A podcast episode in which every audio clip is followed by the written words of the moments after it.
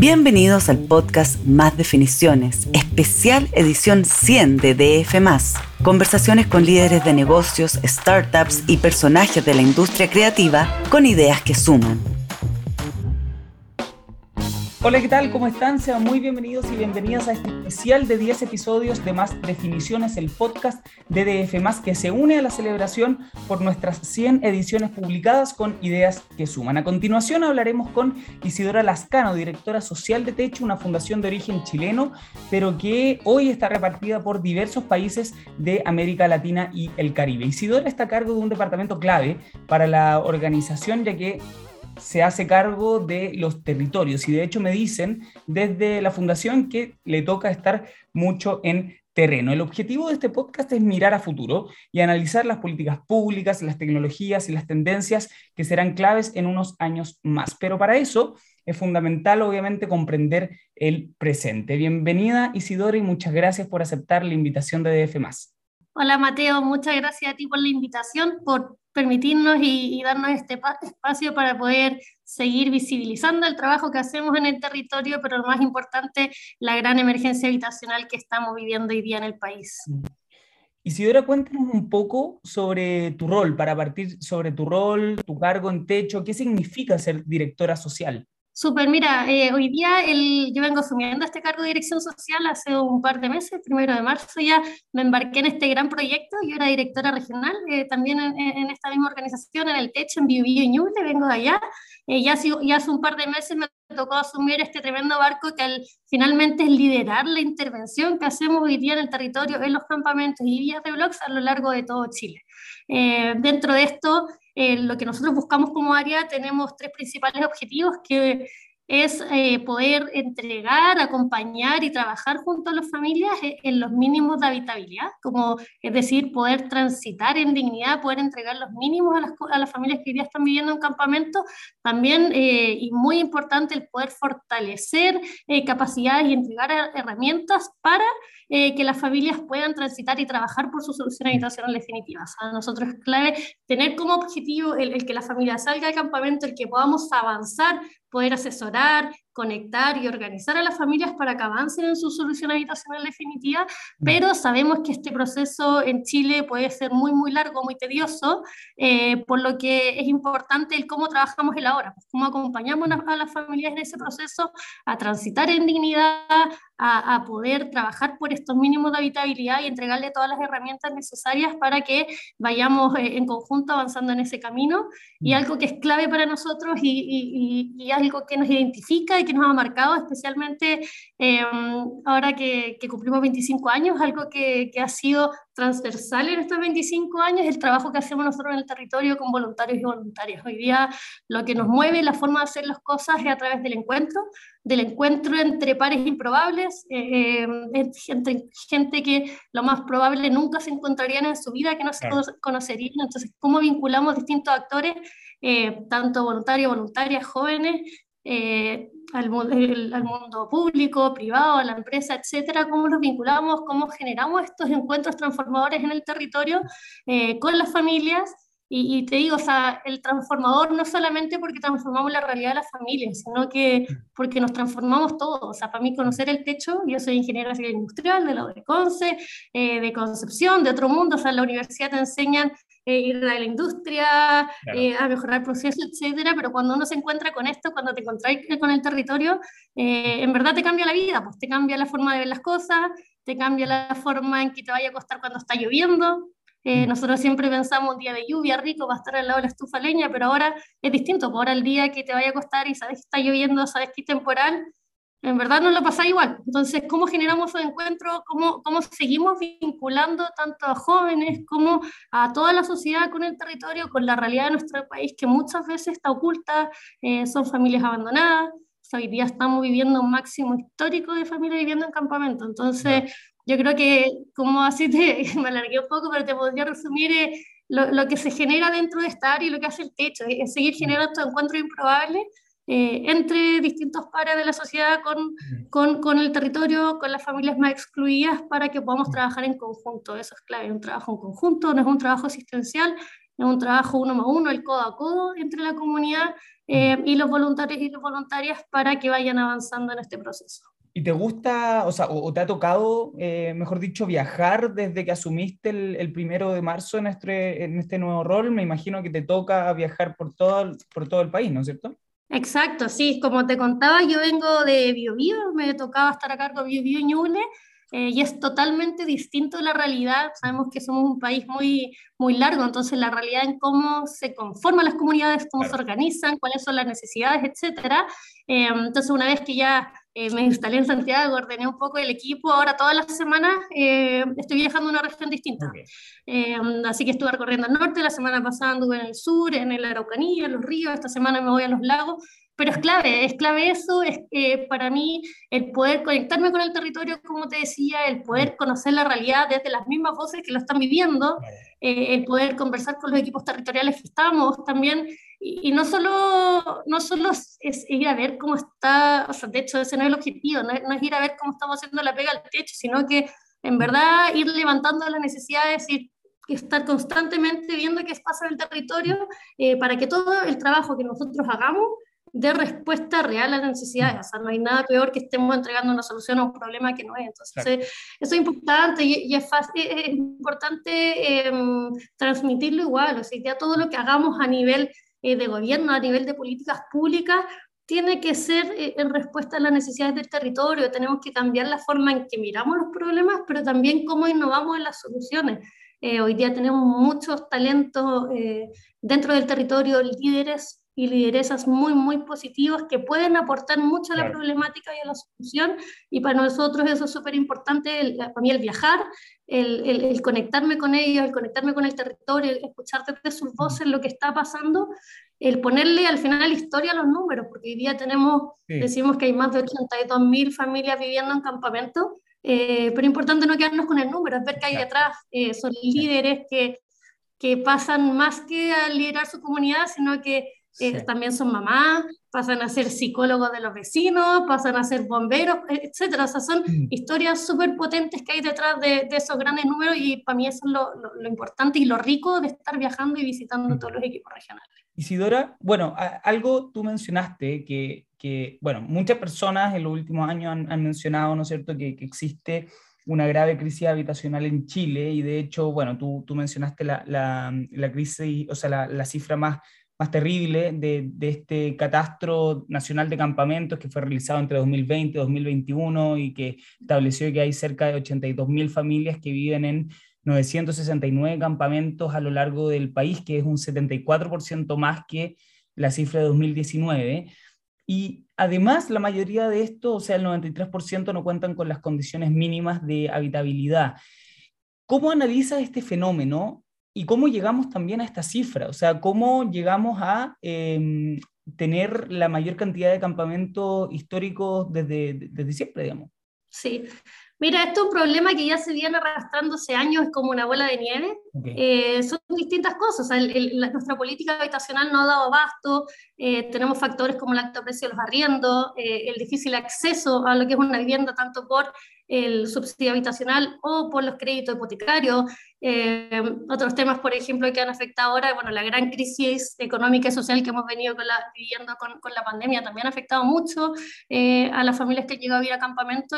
La, la mayor, el 50% de las familias declara que llega a vivir a campamento por problemas económicos, porque perdió el trabajo, porque subieron el precio de los arriendos, etc. O sea, hoy día el campamento, pero hay que entender que, que no podemos seguir poniendo como foco el terminar con los campamentos. Hoy día el problema va mucho más allá. El campamento es la cara visible de un gran problema que tenemos hoy día, que es este gran déficit habitacional. Eh, entonces, por ahí yo creo que también hemos fallado en el tiempo en querer terminar con los campamentos más que atacar la raíz del problema, que es el déficit habitacional que hoy día eh, estamos viviendo como país. Entonces, creo que, que, las líneas de trabajo tienen que ir por ahí eh, en cómo trabajamos este déficit habitacional eh, hoy día ya el gobierno se propuso eh, la construcción de 60.000 viviendas al año, que creo que es tremenda señal, eh, nos va dando buenas luces de lo que se quiere trabajar, pero es importante también, como te decía, son muchas de las familias que van a quedar fuera de eso, son, son 60.000 mm. viviendas de las miles de familias que, que están en este, viviendo este gran déficit habitacional, miles de familias que hoy día no tienen un techo digno donde vivir, entonces, nosotros desde Techo abogamos en, en, cómo trabajamos una política de transitoriedad, cómo acompañamos a la familia en este proceso eh, de tránsito a esta solución definitiva. Sabemos que en cuatro años nos vamos a dar abasto para, eh, para, para trabajar este gran déficit habitacional que, que estamos viviendo en el país. Entonces, mm. eh, es clave cómo transitamos con las familias, cómo las acompañamos a, a tener estos mínimos de habitabilidad, a tener soluciones transitorias. para que este paso del campamento a su solución definitiva sea de, sea de manera digna. Claro, claro, o sea, no hay que enfocarnos en los campamentos, sino que hay algo más grande que es la crisis habitacional, digamos. Pero ¿cómo son, cuáles son, porque tú, tú mencionaste algunas, pero, pero ¿cuáles son las directrices para solucionar este tema justamente de raíz? Porque, claro, me imagino que en estos temas hay que, hay que conjugar el trabajo estatal, pero también el trabajo con organizaciones eh, sin fines de lucro, organizaciones privadas. Cuéntanos un poco las, las, las directrices para solucionar este problema de raíz. Exacto, como te decía, en primer lugar es entender que el día del campamento es la cara visible de este problema mucho más grande que es el déficit habitacional que tenemos en el país. Entonces, ponerle gran foco al cómo en conjunto tocamos este problema y, y ahí son muchos los actores que se suman, cómo convocamos a toda la sociedad a sumarse a pensar este gran problema también, porque sabemos que no es fácil, sabemos que no es rápido, pero hay que, hay que poner distintas cosas a disposición. Por ejemplo, ya eh, la ley de integración urbana que salió es una gran señal eh, de lo que se quiere trabajar al respecto, el cómo disponemos un banco de suelo, eh, que ha sido una, una, de las grandes limitantes para la construcción de viviendas bien localizadas. entonces, el cómo convocamos hoy día a toda la sociedad, tanto a la academia, al sector público, al sector privado, a pensar en un plan para poder trabajar este déficit habitacional, pero como te decía, no podemos quedarnos solo en eso. O sea, hoy día el vivir en campamento, el vivir en esa situación de precariedad, necesita la misma urgencia que, se le está poniendo al trabajar con el déficit habitacional. Entonces, ¿cómo, ¿cómo tomamos en cuenta lo que se está viviendo hoy día en campamento, entendiendo el gran problema de fondo eh, pero cómo ponemos los mismos esfuerzos, las mismas urgencias a lo que está pasando hoy día en el territorio. hoy día las familias viven en zonas de riesgo, viven en peligro constante, viven eh, con condiciones irregulares, por ejemplo, de conexión a la luz. Eh, entonces, tenemos que ver cómo trabajamos en conjunto, cómo sumamos a todos los actores posibles para poder mm. eh, ayudar a las familias a transitar en dignidad mientras eh, se sigue trabajando el problema de fondo de, este déficit habitacional. Pero para eso necesitamos de todos y todas, eh, desde el sector público, desde el sector privado eh, y también de, de, toda la sociedad, de cómo construimos este país más, más empático también, con menos prejuicios, que creo que es algo que también sigue segregando a, las familias que, que, hoy día están en situación más vulnerable. Lo hablábamos antes, Isidora, que, que la situación del déficit habitacional ha empeorado en los últimos años y ahora que nosotros en este podcast nos estamos enfocando a futuro, ¿cómo proyectan el futuro a corto y mediano plazo? Em, en el sentido de que va a seguir empeorando el déficit habitacional, ¿cuáles son sus perspectivas? Porque claro, eh, también están los, los, precios de los arriendos siguen subiendo, digamos, eh, hay todavía personas que están em, llegando a Chile, inmigrantes, que también es una, una, una fuente, digamos, también que, que, mm, que, afecta esto en el sentido de que hay cada vez más personas, digamos, que ganan poco y que además no tienen dónde vivir. Em, ¿Cuáles son las perspectivas a corto y mediano plazo en el sentido para solucionar esto? Exacto. Eh, como tú dices, al momento en que nosotros salimos a catastrar, estos números, un fenómeno súper vivo. O sea, al estar en terreno uno ve cómo se están constantemente construyendo viviendas, mm. cómo se están armando nuevos campamentos.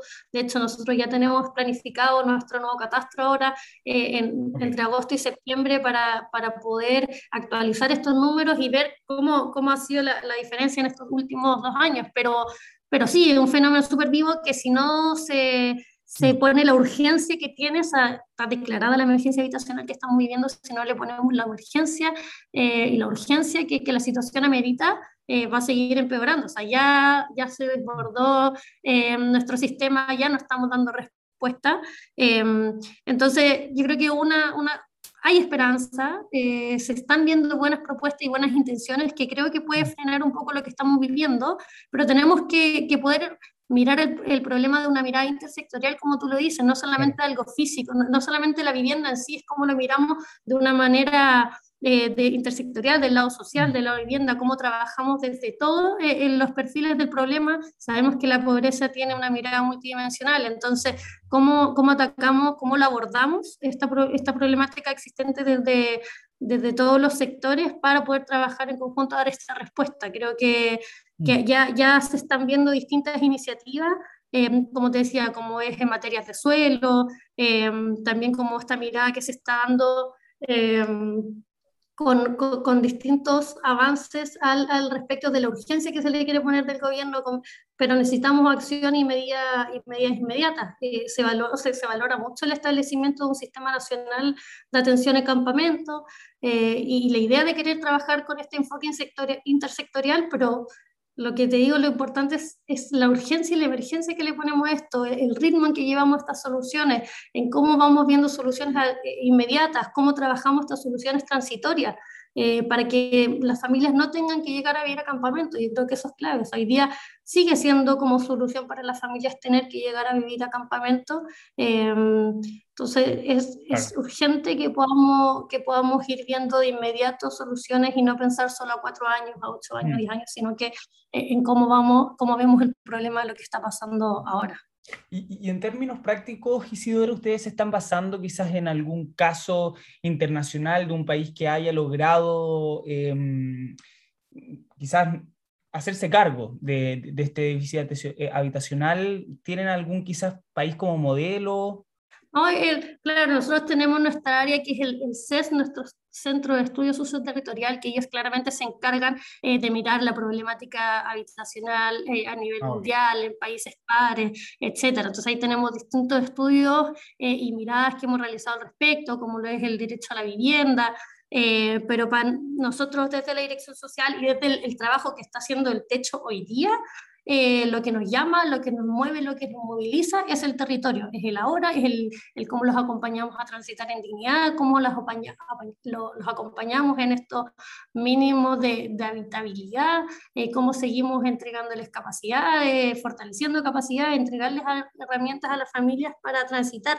El, e, eso es lo que nos mueve hoy día al techo, en cómo estamos en el territorio, cómo acompañamos a la familia eh, a que transiten en, en, todo este proceso con los mínimos, con las condiciones mínimas, porque diría eh, la precariedad y la exclusión sigue siendo una realidad para miles de familias y diría ellas no pueden seguir esperando. Entonces ahí es donde están nuestros esfuerzos, nuestra cabeza y nuestro despliegue territorial, en el escuchar y el también en, en, en, poder sacar y conocer bien la información del territorio para que nos sirva como insumo para, para pensar, para pensar, proponer eh, y poder incidir también en cómo se, se, se, proyectan las políticas públicas, en cómo se piensa la problemática de campamento. Eh, creo que es clave el cómo nosotros podemos aportar a esta discusión eh, desde esta experiencia territorial y desde lo que vivimos día a día em, en nuestro trabajo con, con, las mm. comunidades. Perfecto. Isidora, eh, ¿cuáles son, a, a ti que te, toca viajar harto y conocer distintas comunidades. ¿Cuáles son las sensaciones que se comparten en los distintos territorios? Las preocupaciones, las preguntas, las incógnitas. Eh, ¿es, la, ¿Es la educación de los hijos, que quizás están lejos los, los, colegios, o quizás son los servicios, que quizás no hay cerca eh, supermercados, farmacias, o quizás también es el tema de la salud o la delincuencia. ¿Cuáles son las principales preocupaciones que se comparten en los distintos campamentos, por ejemplo? Sí, mira, lo transversal a nivel país es el miedo, el miedo como a los riesgos por las condiciones en las que ellos están viviendo. hay muchas comunidades emplazadas en zonas de riesgo, en quebradas, em, en zonas de inundación, etcétera, y esto se ve potenciado y complementado por las condiciones de, de construcción de materialidad de la vivienda y el acceso a servicios básicos. O sea, hoy día para entender la definición de campamento, eh, son ocho o más familias viviendo en una situación de terreno irregular que no tienen acceso a por lo menos un servicio básico y, y la mayoría de, nuestra, de las comunidades de los campamentos en Chile no tiene acceso a servicios básicos de forma regular, ni a la electricidad, ni al agua, ni al alcantarillado.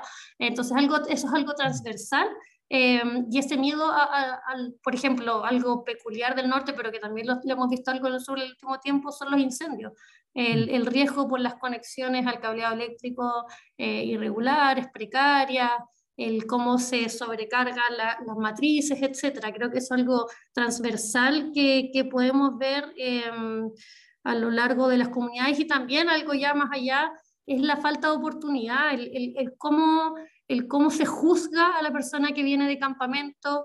El, tenemos muchas familias, por ejemplo, que acceden, eh, logran acceder a un subsidio, que lo tienen en mano, eh, pero les cuesta mucho después acceder a una vivienda por la situación que ellos tienen, eh, temas laborales también, o sea, yo creo que a todos nosotros nos ha afectado esta crisis económica que estamos viviendo. vemos que todo está más caro. imagínense para familias que están trabajando en condiciones precarias, no formales, eh, y, el alto precio de todo, la crisis económica que estamos viendo, obviamente está afectando fuertemente em, a las familias más vulnerables y más, más excluidas de, de nuestro país. Y, y sí, dentro de, de, las preocupaciones a trabajar también de las comunidades está el foco en los niños y niñas. Nosotros también tenemos nuestro programa de educación. Eh, Isidora, bueno, y como este es un, un, podcast sobre el futuro y para ir terminando, eh, a tu juicio y sobre obviamente tu ámbito, eh, ¿cuáles son las claves que cambiarán el mundo? Obviamente, como te dije, en, en, tu ámbito, en el aspecto social, en lo que, lo que tú haces día a día. Yo creo que nos hemos vuelto una sociedad muy egoísta eh, y muy individualista. Yo creo que, el que logremos desarrollar la empatía, el escuchar y el conectarnos y el generar encuentros, eh, puede cambiar y puede mover al mundo, porque el escuchar al de al lado, el conectarnos con las otras historias, y por lo mismo, no solamente con familias viviendo en campamentos, sino que en cualquier problemática eh, que estemos viviendo como país, yo creo que es el escuchar, el escuchar es el conectarnos, el no solamente mirarnos el ombligo, sino que mirar lo que está viviendo el de al lado, porque todos y todas construimos este país, construimos este mundo, eh, y si no nos escuchamos, si no compartimos, si no trabajamos en conjunto, si no avanzamos en conjunto, no se, no se puede lograr. Yo creo que ahí está el camino, eh, el entender el cómo funcionamos como un todo eh, y no de manera individual, de dejar de mirarnos el ombligo entre todos, sino que eh, compartir con el de al lado. Yo creo que desde lo más básico de tu vecino al lado de tu casa, de tu departamento, el, el cómo construimos juntos comunidad, eh, cómo nos escuchamos.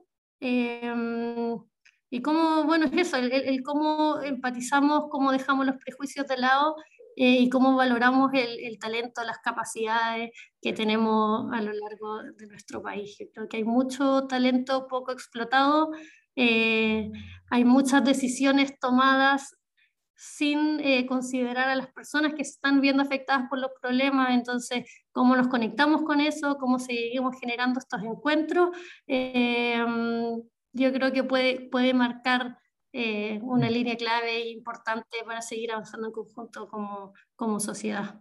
Isidora, bien cortito, si es que alguien quiere ayudar a Techo, ¿cuáles son las vías para, para ayudar, para, para aportar su grano de arena?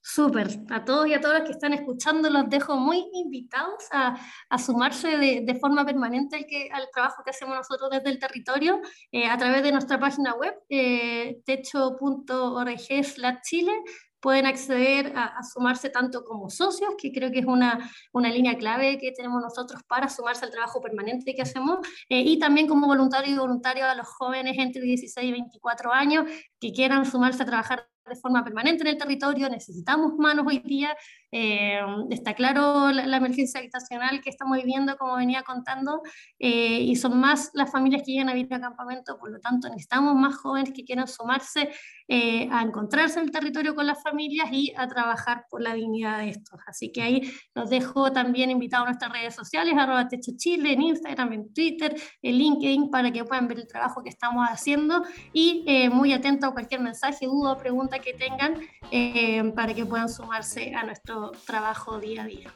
Muchas gracias Isidora por, por, por participar de este podcast. Súper, muchas gracias a ustedes por la invitación y a todos ustedes los esperamos en los otros capítulos de este especial sobre futuro, donde hablamos con distintos exponentes del mundo de los negocios, del mundo de la cultura, del mundo internacional y también, por supuesto, del mundo social. Los esperamos en cada uno de ellos. Chao.